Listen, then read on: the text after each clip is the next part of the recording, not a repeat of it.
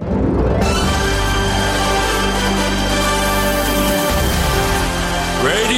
Nikkei. 5時から正論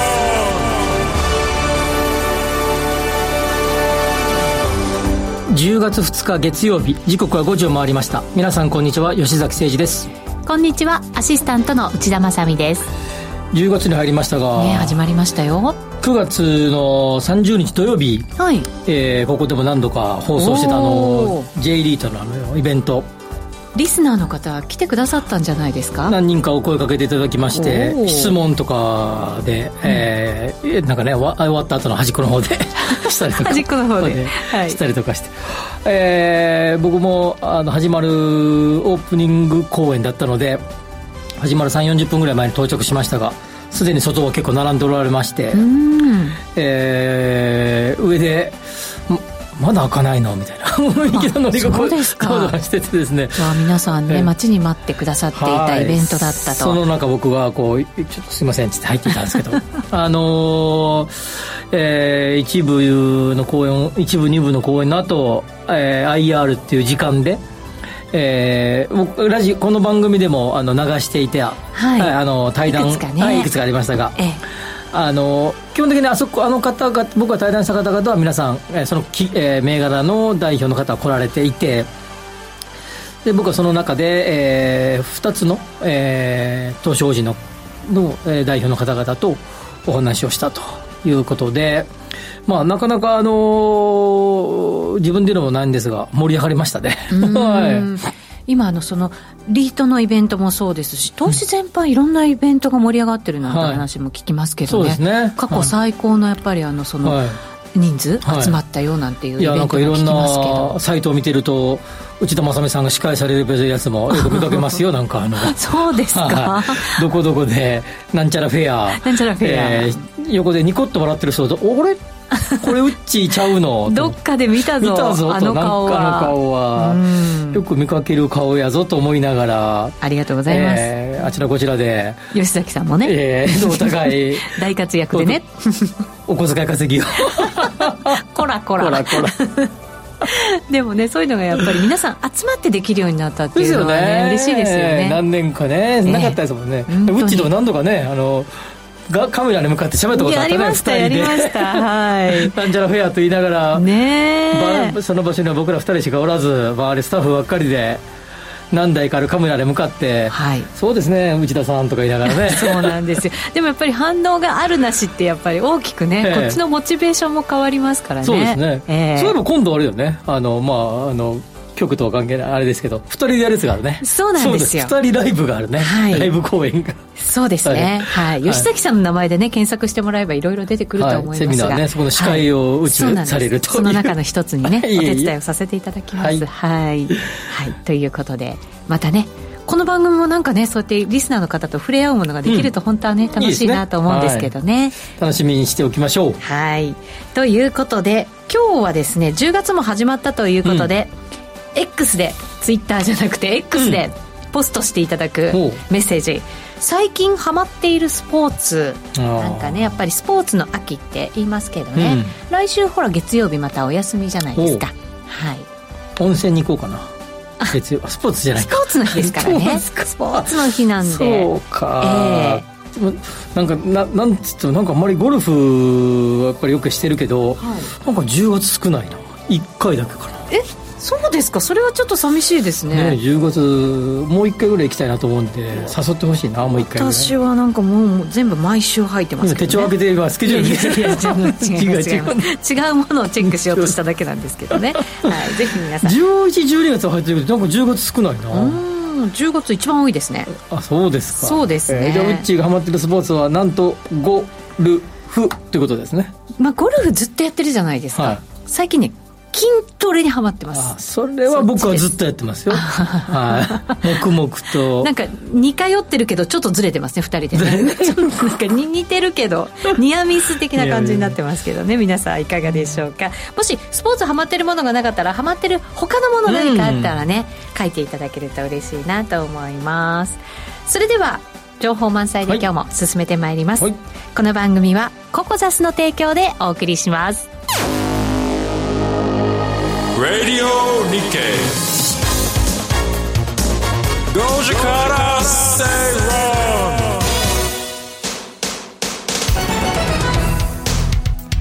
ラジオ日経では5時から正論お送りしています。この時間は経済マーケットニュースをフラッシュでお届けします。まずは最初のニュースです。関西電力傘下の関電不動産開発は25日。これは9月ですね。9月の25日。大阪中之島に開発しているタワーマンション。シエリアタワー中之島の分譲価格が最高で4億3999万円だったと発表しました。地主から土地を借りておよそ70年後に土地と建物を返却する定期借地のマンションで同様の形態では関西では過去最高だった模様です。ね定着で大阪でうん。4億超え。はい。インパクトがありますね。そうですね。大阪盛り上がってますもんね。ねまあ、大阪の地価の話をまた改めてどっかでまとめてしてもいいかなと思いますが、はい。まあ、中之島の中ですからね。あのあそこえー最高えー大阪の高裁があったりとかですね、まあ、いろんな会社の本社があったりとかね、うん。まあ企業名言うのはあれですけどえなん住友さんとかね。これやっぱり東京で例えるとそうすると丸の内とか大手町とかそういう感じなんですか？えっと、と駅の、まあ、丸の内大手町は今駅からすごい隣接してるけれども、えー、まあ、えー梅田っていうか、まあ、大阪駅からちょっと離れてるかな、はい歩いては10分かかるかかからないかだけど、中洲ですよ。中洲あの、はい川の。うんうん中洲の島の中にある、まあ、一番大阪の中の、まあ、ビジネスにおける一等地というところですから、うんまあ、そうですね、まあ、えーオフィスのイメージで言うと、まあ、そっか、おー丸の内とかのイメージかな。まあ、だけどそこにタワーマンションができて、はいということなんですが、だって定着マンションというところですね。地面が、えー借地。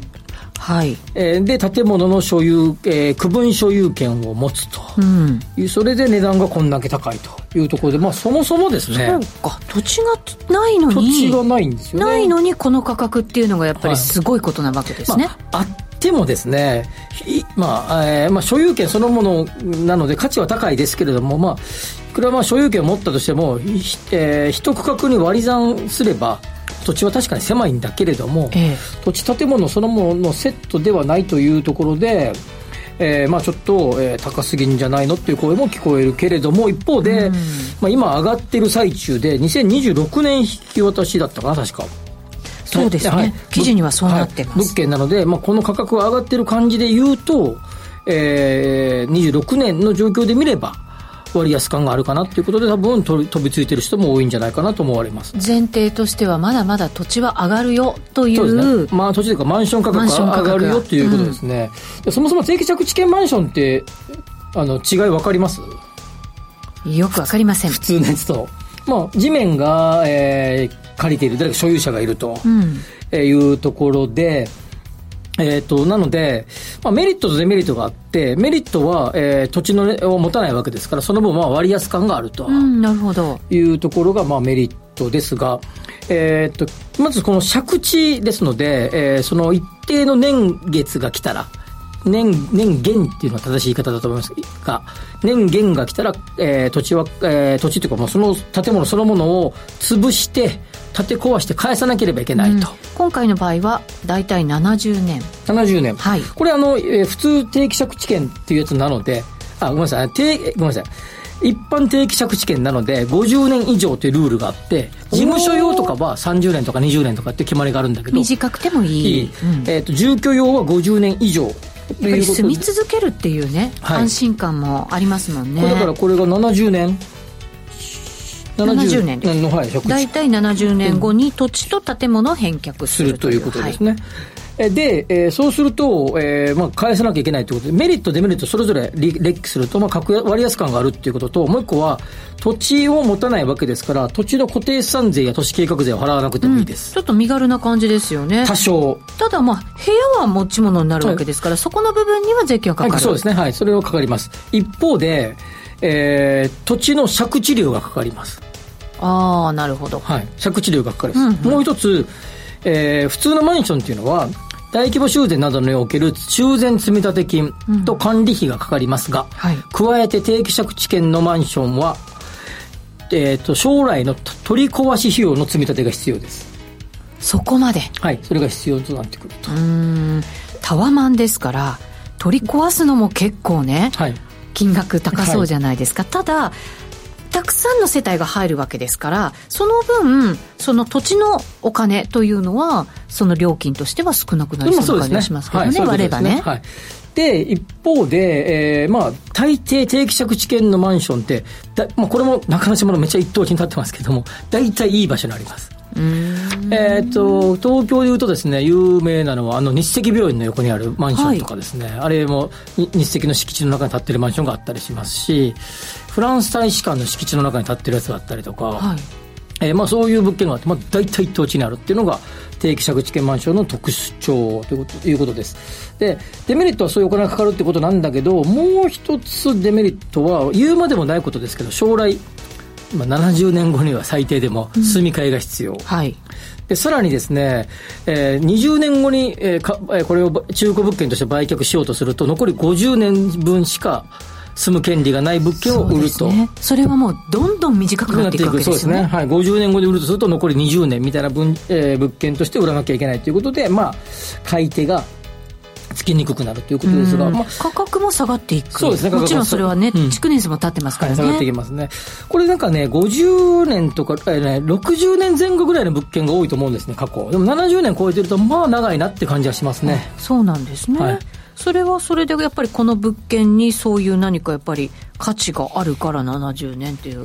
まあ、これは多分まあデベロッパーの、とかあるいは土地の地権者、土地の所有者との考えなんでしょうけれども、えまあ、ただこんだけ東大阪の中でも最も立地のいい場所に立つ定期借地権マンションという月の定期借地権のマンションということで、まあ、話題にはなってますが、ただ、まあ、定期借地権についのマンションについては、まあ、賛否両論。あるというところですが、まあ、今の僕がお話したようなメリット、デメリットを、まあ、しっかり考えていただいた上で、皆様のご判断が必要ということになりますね。地主からすれば定期的にお金も入ってきて、っていうところのやっぱりメリットの方が大きいんですか？そうですね、メリット大きいですね。ただ、まあ、その間使えないですからそうですよね、はい結局ね、まあこの一等地に、まあ、他の用途でビルとか建てたらもっと賃料がいいかもしれないですけれども、多分これは、まあ、いろんな、その、そういう周辺状況のリサーチの結果、マンションが一番ベストであろうという判断なんでしょうね。ね相続するとかねそういう時はどうなるのかなとかまあいろいろ考えちゃいますけどねいや、この場所ですからね。あの、あおそらく企業が持ってると思います。なるほど、はい。そういうことなんですね。ほぼほぼ間違いないと。個人ではない可能性が。のデベロッパーは多分ここの系列が持ってるんじゃないかな。ああ、はい。そういうことなんですね、はい。なるほど。わかりました。それでは次のニュースもう一ついきましょう、はい。これはですね、えっと、9月29日に住友林業がえープレスリリースした内容なんですけれども、アメリカの JPI グループの、えー持ち分所得取得ということで、子会社化に関するお知らせをリリースしてるんですね。はい。えっ、とですね、アメリカのこれが、えー、と JPI 社の持ち分を90%取得し当社の連結子会社とすることを決定したとい。いうことです、その理由ですがアメリカのテキサス州とカリフォルニア州で集合住宅の開発事業を行うこの会社を子会社化しアメリカにおける収益不動産事業の拡大と安定した収益ポートフォリオの構築を図るとい。うことです、えっと、これはですね、まあ、えっと、確か火曜日の番組でこのご時世の鎌田さんが1年ぐらい前に増えてたんですけど、はいまあ、住友人形が、えー決算が悪かった。えーあある時ね、え去年、去年の決算かな？あの、締めた決算が悪かった。はいだけど株価はその後もぐっと上がっていった。上がりましたはい。その内容を、えー細かく IR 資料とか見れば、あ、鎌田さんが言ってた話ですよ。見れば、まあアメリカのいろんな、えー住宅系の会社を買収する計画があったりとか、アメリカでの市場を、住宅市場を、えー開拓していこうという計画に好感があって上がったんじゃないかと、まあ、彼がは言っていた。今あの国内のハウスメーカーはやっぱり海外に軸足を動す動かすっていう、はいまあ、移すっていう動きすごい強めてますよねね。まあ正しく言えば、えっと、に国内のえ住宅系が振るわない。はい特に、えー、住友林業さんとかやが強い、えっと、戸建て住宅の新築物件が、えーここでも何度か取り上げましたよね。持ち家の新設住宅着工コストが減っている。8月も出ましたけど、また2桁の減でしたからね、持ち家は。まあ、そういうことの中で、えー住友人形さんがこうやって海外で、今回集合住宅のですから、まあアパートですね。いわ日本っぽく言うと。はいを買収をして、まあアメリカでの開拓をする。で、過去を振り返ってみれば、まず、えーっとですね、10、えーえー2017年にセクシーハウスが、えーアメリカの戸建て住宅の会社を買収してるね。533億円で。この大和ハウスは皮切りにって感じでしたよね積載ハウスね、これ。積載ハウスか、はいハウス。で、大和ハウスもですね、21年に買収していて、はい大和ハウス何社か買収してるんだよね。で、これで、えーまあ、積水さん、大和さんが結構、まあ、あちらでですね、アメリカで、えー、積水ハウスは23年にも買ってるんで。そうですよね、はい積水ハウスもこの前業績発表した後株価ぐんと上がったはい一んですよね、瞬下がって、ええ。その後グッと上がりましたね。内容はあんまり良くなかったんですけど、はいはい。でもそれでもぐっと上がったのはやっぱり海外の事業に期待が高いということですよね。はい、積水ハウスさんも大和ハウスさんも10%ぐらい上がったと思います。はい上がりました。で大事なのは、積水さんとか大和さんは、比較的それ以外の事業も結構やってます。国内のマンションですね、物流倉庫作ったり、ビル作ったり、はいいろいろやってるんだけど、スミリンさん、それほどそこは、それほど多くないんで、そういう意味では、スミリンさんみたいな、まあ、いいかにも住宅をメインにやってきました。みたいなところが、いよいよですね、こういう形でアメリカに本格的に進出していると、しているというところになりって、まあ、どうもいろいろな話を聞くと、まあ、社名言いませんけど、ある他の会社もですね、計画してるみたいで、えこの集合住宅ですね、これだからアパートね。あえっと、さっきの大和さんとか、積水さんの話は、えー一般の住宅ね、戸建て住宅の買収の話。スミリンさんは、いえー戸建ての住宅も買収し、今回、集合住宅、アパートの方も買収をした。子会社化した。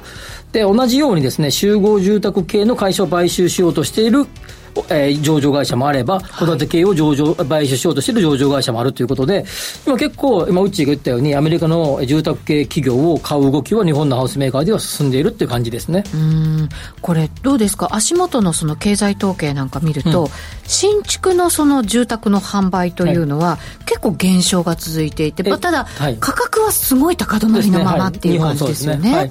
えっと、だから、戸建てのえ分譲ものはえ高止まりのままなんだけど、やはり彼らの主力の、えー所有している土地の上にえ注文住宅などを建てるところはかなりもう10%以上の減少が続いている、一方で先週かなえー末に発表されたアメリカのケーシラ指数なんか見てても予想以上に上がりましたからね上がってるんですよねそうですよね、ええこんだけ金利が高い7%ぐらいの中でもまだ上がっているっていうことで、はいアメリカの住宅めちゃ強いなっていう感じはしますようんね。そうですね。一瞬だけ前月比で、えー2ヶ月分がちょっとだけ 0. 何パーセント下がりましたけど、それでとどまったもんね。日本からするとやっぱりバブル崩壊なんてまだまだやっぱりうんこう思い起こされちゃうんですけれど、はいはいアメリカではそういうことじゃないんですかね。えーちょっともう細かく分析してここ予想以上の反あのはあのなんていうの増で、はい結構市場も大きく反応してたからね。うんそうですねここからでもね、うんローンのこう借り換えとかも難しくなってくるでしょうから、はいねどうなるのかやっぱり心配心配ですまあアメけど、リカは固定金利が多いからね。あそうらしいですね。はい、日本は変動金利が多いですけどね、はい。まあ、その辺も含めてですね、はい。ちょっとアメ日米の住宅のなんか状況の違いみたいなの合わせどっかで深掘りしてもいいかもしれないね。そうですね。でまた人口は増えてる国とやっぱり減ってる国、そうね。ここは大きいですよね、ということでここまではえーマーケットニュースフラッシュでお届けしました。お知らせの後は深掘り経済指標のコーナーです Radio Nikkei. Go Jakarta, stay wrong.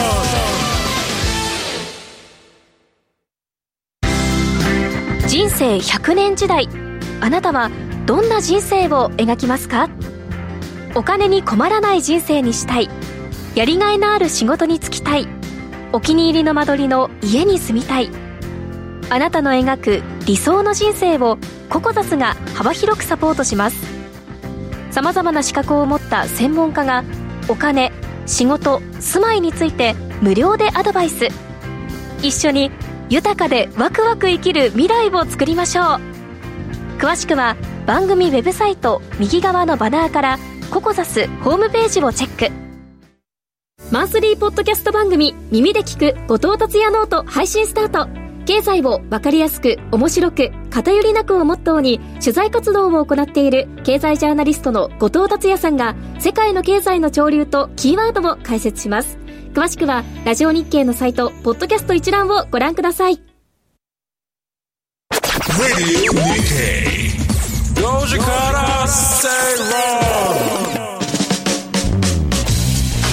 さて今日の5時から正論では、えー X にうん最近ハマっているスポーツまたハマっていることは、うん。ということでコメント寄せていただいています、のぞむさんから、はい。まだスポーツする気にならない暑さ。まあ今日は涼しかったけどね。ねでも昨日なんて外にいたらまだ真夏みたいなそうです暑さでしたね。めちゃくちゃ暑かったですね。ね。えのりすけさん10月は涼しい気候になるのでオクトバーランなんて言葉があるようにうんうんうんうん。走りやすい季節なので走ろうかななんて思っていますがまず腰の尻尾を張らないで済むようになってからですね。あー腰が痛い。ね腰は要ですから。えね。うん。あ幸三さんが J リートファン参加しました。おーありがとうございます。吉崎さんの講演本を読んでし予習していったのです。割とよく理解できました。えーお声をかけたかったのですが企業ブースに行っていたらあっという間に時間がなくなってしまいその機会を逃してしまいました。せっかく本持って行ったのに。あららら声かけてくれればよかったのに。ねえ。ドリル師匠、はい。北浜の事務所に行ってた頃は中之島からこれ南南森町。森町梅田よく歩いたな結構な距離あるよね。あそうですか、はい。ね、同じドリル師匠、うん。ウッチーと吉崎さん2人でゴルフばっかり行ってるイメージ。たまに一緒に行くこともあるけどね。そうですね、はい。たまに2人ではないですけどね。二人はないね。そうですね、はい。結構フルメンバーで行きますけどね、はい二人でゴルフしてもあんま面白くないからね。なんでですか？別に2人でも楽しいと思いますけど世の一般論として。一般論としてそうそうそう。4人でゴルフってするもんじゃん。まあそうですね。まあまあそうですけどね。はい。ということで、まだまだメッセージ募集してますので、お寄せください。はいさて、この時間は深掘り経済指標のコーナーです。今日はですね、うん最近これもよくこの番組で話題になりますけど、北海道。北海道北海道のはい不動産市況について、はい吉崎さんにお話しいただこうと思います。はい、はい北海道で地価が上がってるって話、まあ、この間ね、えっ、と、えー千歳のエリアでね、はい。えーラピダス、ラピダスラピダス。が新設工場を出すということで、えー話題、千歳で上位住宅地1、2、3位独占という話もしましたが、しましたね。まあ、もうちょっと前でいくと、ニセコね、うん。すごい上がっていたね。あの、スキー場にね、はい。海外の方々がやっぱり押し寄せてっていう。同じように2割、3割、毎年のように上がっていた。っていう感じで、去年、えーか、は、去年のえー基準地価で話題になったのは、あの、ボールパーク F ビレッジ、エスコンフィールドがあるところ。はい。あの周りが上がってんじゃねえかってあそこも上位でしたね。だから続いてますよね、そういう話題がね。北海道ばっか上位じゃん、みたいな。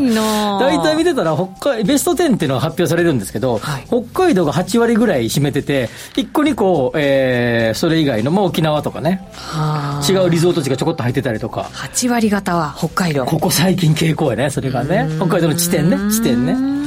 で、えっ、と、都道、えっ、と、県庁所在地47の県庁所在地で見ても、大体札幌がここそこ1位だからね。へえ、暑いな北海だって道。北海道知ってる？うち2030年年度末だから31年かはい。には新幹線が伸びるんですよ札幌まであ、一応聞いてました。はい、うん。これ知ってた？5年前倒しだからね。いや、そうなんですか？そうだ予定よりちょっと早めに作るんだよ。しかも5年ってすごくないですか？まあ、5年目標ね。もちろん目標だけどね。早めにしようということで。あもともとああれ北海道新幹線ってさ旭川まで伸ばす予定だからね。札幌止まりちゃうからね旭川まで行ったらね、いいですね。便利よなんか、長距離電車に乗るって私好きなんですけどいいじゃないですか。早くてね、遠くまで行けるの。で北海道新幹線こうさえっ、とねえっ、とできる駅、えー今の函館北斗でしょ？はい。次は、えー新八雲駅長万部倶知安倶知安がニセコの近くねはい。そして小樽新小樽そして札幌という駅ができるんですけどまあどうかな小樽はね、まあ、去年は上昇率1.1%ぐらいだったのでえー小樽もこれから来るかもしれへんなっていうような感じがするんだけどまずニセコはい。えっと、上昇率は、あ高い、い高さ、えっと、上昇率はつ、上昇は続いているものの、一時期ほどの上昇角度ではなくなってきた。落ち着いてきている。まあでも高くて上がってるけどねというような状況。なるほど、はい。で一方で、えー、ニセコの、えー、は、羊蹄山ってあの、蝦夷富士と呼ばれる、綺麗な富士が、はい、富士山みたいなやつがあって、それの日本海側がニセコね。それの逆側、うん、えっと、えー、内海じゃない方の側が、えー、ルスツっていうスキーエリアあリゾートエリアがあって、はい、このエリアがですね今来てるというふうに言われていてなんか伸び盛りまあ、あのくっちゃんとか札幌から行くとですね、まあ、似たような距離なんだけど飛行機で千歳まで行ったとしたら千歳からは近いんだよねこっちの方が。あそうなんですね、はい、うん、でここが今上昇傾向こっちの方が上昇率高いね。これから来るかもしれないルッス。ここからですからね。はい、これから。ということで、僕もルッス行ったことありますけど、いいスキー場ですね、でっかい。で、さらにその後、えー、これ知ってる人いるかな？大通公園って改修されるんだね。あ、そうなんですか。うん、25年に札幌市が発表した、この間。へえ。なんと30年ぶりの大改装。あの、ゆ雪祭りそうそうそうやってるやつですよねちょうど札幌のど真ん中の上と下分かれてあそこでこう分かれるとこですけど、あ大通りっていうのと、えー、創生川って川この2つでクロスで、えー、番号が決まってくるねあれのメインになってる札幌のシンボルである大通公園が30年ぶりに改修大通り西から1丁目から12まで全部ですからね。全て改修する。これだからもちろん今でも、その雪が魅力ってね、うん、いうことでインバウンドが入ってるわけじゃないですか、うん、でも新幹線がこの5年前倒しでできるってなると、はい、さらにやっぱり輸送力が上がるというか。でプラスビジネス客なんかももちろん行き来しやすくなってくるってことになると、はい、これ向こう何年そうそうそうそう。で札幌の札幌市開発ってなんか検索してくだされば結構かと思います思いますがリスナーの方も。めちゃくちゃ改修計画がありますからねあのビル建て替え、あの、あの、商業施設建て替え、あれ新設、すごい出てきますよ、いっぱい。うん、人が来るからまた回収も進み、うん、回収が進むからまた人が来るっていう、はい、すごいいいサイクルが今出来上がってるのが北海道。てか札幌と、いわゆる道央エリア、あのエリア。で、さらにそこに新幹線が通れば、横の移動ができるんだよ。ね。北海道横の移動難しいんで、と、さ飛行機が、まあ、例えばインバウンドで千歳に来ました、札幌などで行きました、スキーしました、函館行った朝市行きました、みたいな感じ流れになってきて、そうするとですね、もう今上がってないところも、あのエリアいっぱいこれから上がるんちゃうかと。もし地方で不動産投資したいなと思ったら、本当にね、北海道まだまだ。これから来そう。小樽なんてそんな上がってないからね。あ、そうなんですね。新小樽駅って駅がもうできるとこ決まっていて、ちょっと小樽から山の方にずっと、小樽ってまあ海辺にね、あの、もともと港町なんでありますけど、そういうちょっと山側にできるんですけど、あの間、景色のいいところを、奥の方にできますからね。あの間なんか来るんちゃうかなとかですね。えー、っとね、他にもですね、札えー、旭川に将来伸びることを考えたら、旭川に伸びていく石狩の方ね、上からこう待っていく、はい、あのルートとかですね、えー、水曜日の番組で取り上げた帯広、釧路あたりのエリアとかね、北海道いっぱい来るんちゃうかなエリアがあるよね。いや、本当そうですね。うん、移動がしやすくなったら、本当にまだまだ期待できるところが増えていく可能性ってね、あるわけですもんね。そんな中で、そんな中で？タワーマンションも建ちまくってる。あ、そうなんですか？駅前の再開発が行われる JR とかの、僕何度かコメントとか、あの、テレビとかで出たことありますけど、千歳空港から、えー、なんかエアポート快速みたいな、小樽駅って出てますけど、その駅のいっぱい駅前開発が、再開発が行われて、駅直結のブリッジで繋がってますみたいなマンションがいっぱい建ってる。すごいですよ。この、こんな駅近くにいっぱいこんなタワーマンションあんのかみたいな、ぜひ千歳から電車で行かれてみてください。はい、あの、快速が止まる早いところ、早い電車が止まるところ、駅前ってタワーマンだらけあ、そうなんです。全然その印象なかったです。めちゃくちゃ爽快ですよ。何、どこの国？みたいな。そうなんですね。大自然の中で。ちゃんと見てみないといけませんね、それはね。まあそういうようなことがあってね、えー、えー、えー、新幹線開業で、やっぱり北道エリアはこれから来ることはもう断言してもいいね。まあ断言しちゃいかんけど、こういう職業してると。で、さっきのうちが言った話で言うと、いつまでやねんっていう話でいくと、えまず、あの、やったっけ、えー、ララピダス、ラピダスが、25年が試作ラインの稼働がスタート。27年に本格稼働ですから、はい少なくとも27、8まではあのエリアは強くなる。いやそうですよだってそこから人口が増えるわけじゃないですかそうそうそう。で、そこでね、ご飯食べたりする人も増えるわけでしょ？ええ街がだからね本当に一個大きなものが出来で上きるわけですよがりますよ。30年に新幹線開通予定通りということは、30年度までは31年かだから。と、31、2年までは手堅いよね。いやーそういうことになりますよねそんな場所日本でどこにあるあとみたいなさ。ええ天神ビッグバンもね、福岡もそろそろ一段落つく方向で来てるんで、福岡があとさ、4、5年札幌は10年は行くかね。札幌というか北海道のあの道は。ねいや私のねあの知り合いの人がスキー大好きで、うん。うん北海道に毎年行くんですけど、はい。はもうこの時期に年明け2月3月の全部宿泊とかも予約しないと取れないって言ってましたよ。それぐらい大人気。ねうん。もう北海道が暑いなんていうことはもう言い古されたね、あのさあの動画。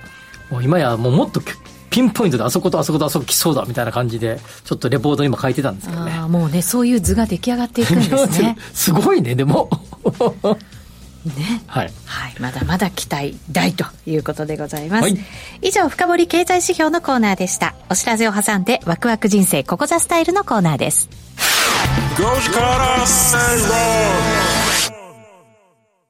企業トップが語る威風堂々毎週水曜日夕方4時40分からオンエアパーソナリティの毎度。相場の福の神藤本信之さんが厳選した上場企業の経営トップをゲストに迎え事業展望や経営哲学などを伺いつつトップの人となりにも迫るインタビュー番組です。企業トップが語る威風堂々はラジコタイムフリーポッドキャストでも配信中。ほら聞いてや。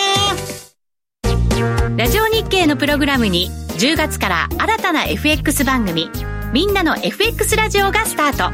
現役為替ディーラーの井口義雄さんが、リスナーの皆さんにディーリングのポイントを伝授。毎週多彩なゲストもお招きしてお送りします。FX 女子の愛坂みゃーちゃんと番組を盛り上げます。YouTube でも同時配信。リスナーの皆さんからのコメントもお待ちしてますよ。毎週火曜日夕方4時15分スタート。Goji Kara Say Roll.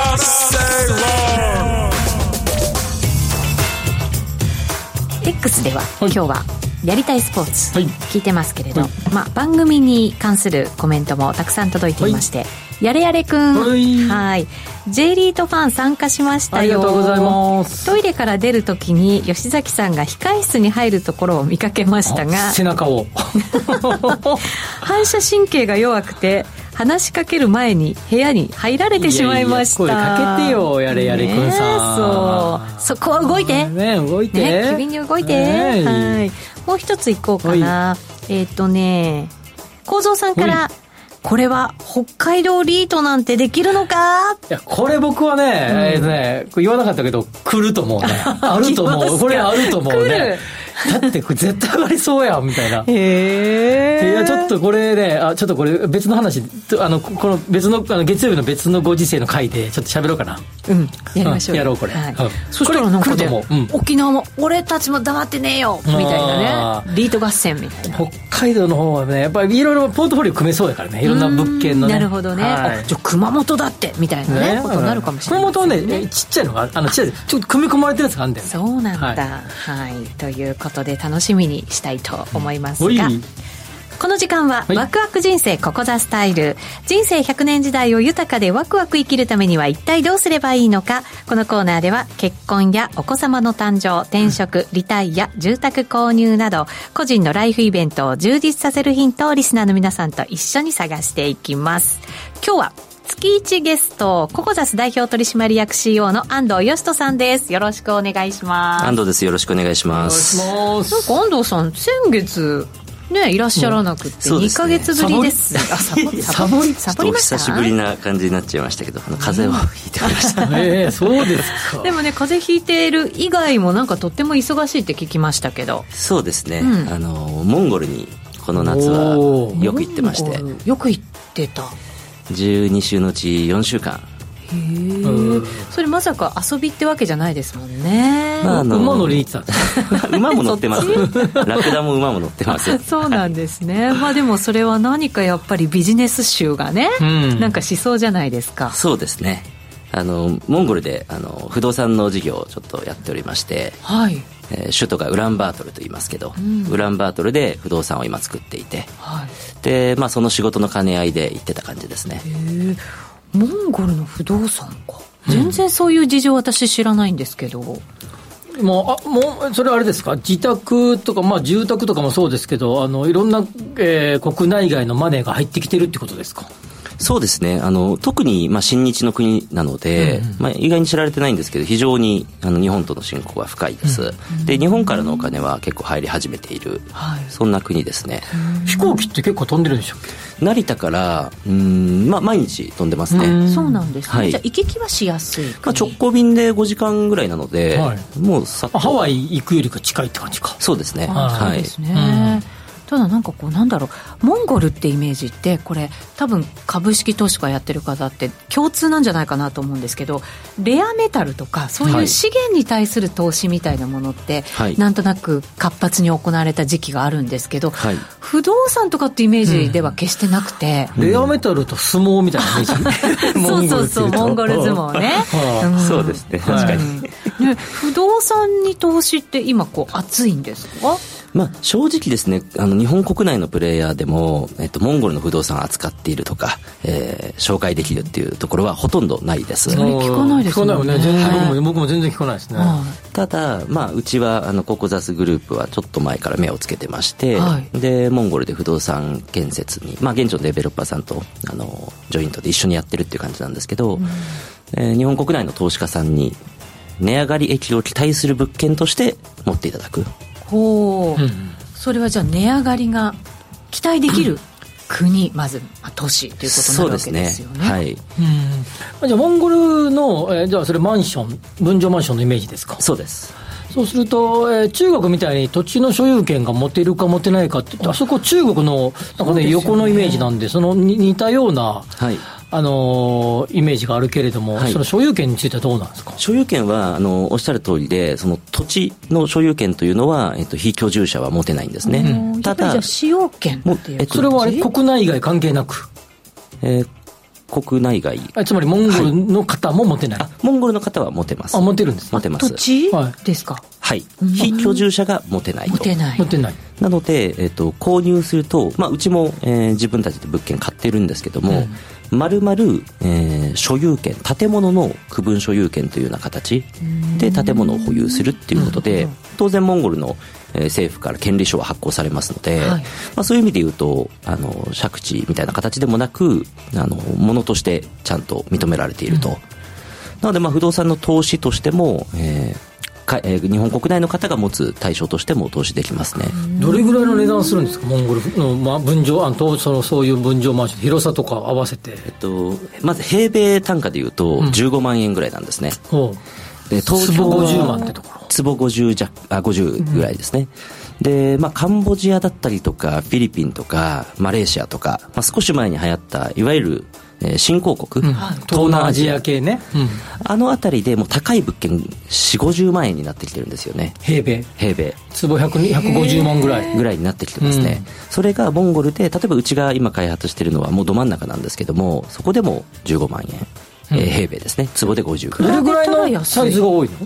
サイズは、えー50平米から80平米ぐらい。ファミリー向けファミリー向けです。なるほどなので、まあ、50から80というと750万円から1200万円ぐらい、でもこれ安いとはいえですよ、うん。これから高くなるっていうことがなんかこう実感できないとなかなか投資でできないと思うんですけど、はい。今やっぱりその成長するっていうすごい期待ってやっぱりできるんですか？いやものすごくあります、はい。というのがもう国を挙げて、えーまあ、不動産をまず増やそうという動きをしてまして、はいで、まあ、モンゴル、本当に語り出すとすごく長くなっちゃうんで、端的に話しますけど、あの、昔勉強したと思うんですけど、ゲルっていう移動式住居、あのテントみたいなんですよね。白くて、まる、あの、こう、角形の、五 そうです。角形みたいな。ちょっと楽しそうですけどねあれね。あれがまだ都心部にもありまして、あそこに住んでる方もいるんですね。だって草原とあのゲルゲル。っていうイメージしか逆に私なんかうんなかったりとかするんですね、はい。まだある？都心部のウランバートル自体はもう西新宿みたいな状態で構想がどんどん立ってます、うん。ただその中にポツンポツンとゲルがあったりとか。面白いですね、はい。であと少し離れたところにはもう山の斜面にひたすらゲルが置かれてるんですね、うん。でそこで住んでるのでみんな石炭を焚いて、うん。ややそれであの暖を取る、はい。そうすると黒煙が黙々。市内の方うん。に冬はすごいもう真っ黒になってるんですよ、うん。まあ、こういった環境面も含めて、えー衛生面とかも含めてゲルをなくして物件レジデンスにあの移ってもらいましょうと。いうのがもう国策として走ってまして、なるほど。えーウランバートルマスタープラン2030っていうのがとりあえず今あの目下走ってますと。なんでそこまでに、えー住宅がまだ足りてないので、はいどんどん作って。そうすると政府もそこにお金投じるし、はい。海外からのお金も受け入れてっていうような感じなんですね。はい、人口は増えてきてるんですか？人口増えてます。そうですか、はい。そうです。で、海外の不動産を投資に、を所有権を持とうと思うと、えっと気になるのは、まずその物件の管理は多分地元の、はい。えー企業がしてくれると思うんですけど、はい。一方で、その入居者の管理とか、客付け、はい。えーとか、あるいはその賃料をどういうふうに代行で受け取るかとか。結構具体的な話になってきましたそこねだってそこがないと投資しづらいでしょ。まあ確かにそうでまあ、いすよねわゆるプロパティマネジメントっていうところがないと。はい。そうですね。なのでそこの部分に関しては、まあ、うち現地にモモンゴル法人をあそうなん作ってですかいるのではいそこで、まあ、現地の雇用もしてますので自分たちで全部やっていこうと。ん。じゃあそういうのもここから今整ってくる感じのイメージそうですね。なんですかね。あのおっしゃる通りで、うん、まずは、えー国民全員に自分の家が行き渡ってない状態なので、昭和30年代の日本よね。はい。なるほど、ね、で行き渡った後にそのいわゆる投資用物件つまり賃貸が出てくると思うので賃貸のその仕組みっていうのははい。まだ、えー日本ほどできてないです、うん。ただその物件例えば今えー200部屋ぐらいの物件を建ててますと、でこの200部屋全部を例えば日本国内の投資家さんに持ってもらって賃貸マンションにするとちょっとそのち賃貸付けがあの苦しむ可能性がありますと、はいただ10%ぐらい20部屋ぐらいであればもう賃貸の需要もすごいありますのでそうですよね。そこはもうすぐに。こここから皆さんだからそうお家に住むようなそうです。文化になっていくってことですよはね、い、ゲルからまず賃貸でマンションに、でそこから購入っていうパターンもありますので、そうですよね。だって全員がじゃあ今すぐ家に住んでください。はい買いますってわけにはいかないですもんね。そうですね。所得ってどれぐらいなんですか？平均すると。一般の、うんまあ一般サラリーマンみたいな。日本円で考えると80から100万円ぐらいと言われてますね、賃料はどれぐらいそれぐらいの今のマンションだったら。えー4万円ぐらいから借りれます。なのでうん、まあ、購入の時の年収から物件価格の倍率でいうと、まあ、東京よりは実は低くて、はい。えー、と適正。東京は12から14ぐらい。になってますよね、はい今、じゃあモンゴルどれぐらいですか？モンゴルは80万円の方が、えー例えば500万円の物件を買う、はい。まあ100万円の方が500万円とかだとまあ5倍とかですよね、なるほど。で、あのー、国土さんの会社が扱っ扱っている、そういう、その区分マンションというのは、どれぐらいの単価のやつが多いんですか？単価が、えっと、価格帯は50平米からだと、まあ、750万円とか、はいはい。からまあ1000万円未満ぐらいの物件が多いですね、なるほど。へえ。それはやっぱり日本投資家の方も、成長期待で買うでしょうね。まああのキャピタルゲイン値上がり益取りたいというのであれば、やはり海外で、まあ、新興国、まあ、フィリピンとかも結構上がってるので、まあ、新たなところっていうので最近うちはまあモンゴルやってます、で他にもあのエジプトだったりとか最近海外不動産やってるプレイヤー結構増えてきてますので、海外不動産が今じゃあちょっと話題になってきてるんですね改めて。うんまあ、昔ね、19えー2014とか5とか6とか一瞬流行ったけどね。すんごい流行った時期ありま東したよね。南アジアがやっぱこの10年、はい。あの流行りましたよね、うん。でコロナの前10年かな。そうですね。はい。それがだから他に見つけるっていうような動きに良いところを探してきた。探してるっていう状況値上がり期なんですかね待が伸びしろがまだまだ取れるところを、はい。あのいろんな会社が探していって、でそれを国内日本国内の投資家さんにまあ紹介してる、はあ、なるほど。でもいろんな国でほら金利も高くなって、でインフレだからもう土地も上がっちゃってんじゃないのみたいな感じですけどね、もう毎年毎年上がっていってるイメージですね吉崎さん先ほどおっしゃってた本当にもう1960、70年代とかの日本を見てるような形なので、行くたんびに街が変わっていく感覚なので面白いですよ。そういうなんかね息吹みたいなものがあるわけですよ。その先新先進、えー、新興国との不動産投資ともう一個先進国投資もいまあ、未だに流行ってるもんね。アメリカだったりとかロンドンロンドン。ベルリン、うん、あたりがまあ3つが有名かな先進国投資というと。なんか投資の種類としてあちらの場合はもう100年150年とリノベしながらずっと住めるような国だったりするので,、その国内の投資家さんが投資する対象としてはまあ、えー、先進国と、あと新興国、あとそれ以外みたいに大別されるんじゃないかなと思いますね。うんまあ、モンゴルなんかそれ以外のイメージか。もうまさにそれ以外ですね。はい、でそれが多分もうちょっとしたら先、えー、後進、えっ、ー、と、ね、仲間入り新興国新興国に仲間入りするっていう感じだよね。はい、でもその手前な感じ。そうですね。そうするとでも企業なんかもたくさん集まってこないと、はい、なかなかやっぱりそのね、あの人が住むっていう状況になってこないのかなと思ったりするんですけど、ね、まあ、モンゴルでいうと今年の夏にあのドドラマがモンゴルを舞台にしたドラマが放映されていたりとかして、はい、何だったっけあれ、えー、とビバン？あれはどんどんあのモンゴルに対して、まあ、プロモーションをかけてるような状態なんですよ、うん、なので実は結構裏でいろいろ動いてるのでなるほど、これからモンゴル盛り上がるんじゃないかなっていうところを覚えておいてもらえると嬉しいですね。いやでも来てるよね。買う人買ってるもんねモンゴルね、うん。あなるほど。波が来てるっていうのはドラマからもなんかねそうそうそうそう。いうふうに現れるのかもしれないですね、今日だから深掘りもさモンゴルもどっちも波の話やね、うん、これから来てるぞ。みたいな、確かに、乗り遅れるな。そんな感じ。そうですね。また新たな波が見つかったら教えてください。あわかりました。いち早く教えてください。よろしくお願いします。よろしくお願いします。今日のゲストココザス代表取締役 CEO の安藤義人さんでした。ありがとうございました。ありがとうございました。ありがとうございました。月曜夜10時30分は週刊日経トレンディクロストレンド日経トレンディと日経クロストレンドの編集長が今旬な話題やキーワードを解説します。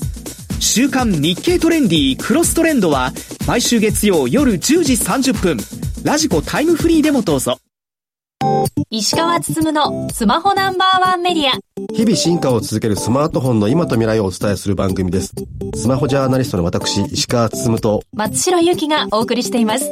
放送は毎週木曜日夜8時20分から。ラジコやポッドキャスト Spotify でもお聞きいただけます。番組アンカー経済ジャーナリストの町田哲です。アシスタントの杉浦舞です。金曜午後4時は1週間の世界と日本のニュースがわかる町田哲の深掘り気になるニュースをとことん掘っていきます。激動する時代の中で確かな視点を持つためにも町田鉄の深掘りぜひお聞きください。